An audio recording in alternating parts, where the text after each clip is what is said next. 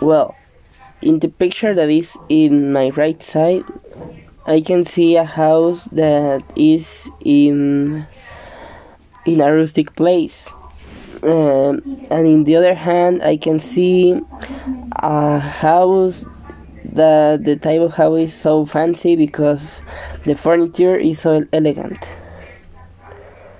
Uh, I think uh, the one that is more fancy is more unusual to live because you have a you can see all the ocean I think because it has the house is under the water so it's unusual to see a lot of types of animals like sharks and that. And in the other hand well it isn't so inter- interesting.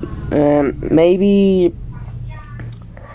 uh, maybe you can do more activities like play with your family with the dogs or something like that. Uh, maybe because there is more space than in the fancy house.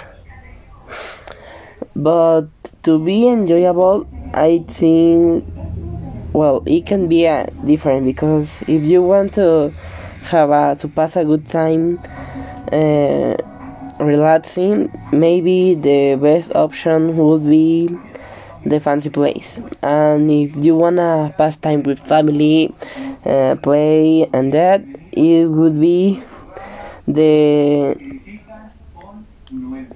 the other picture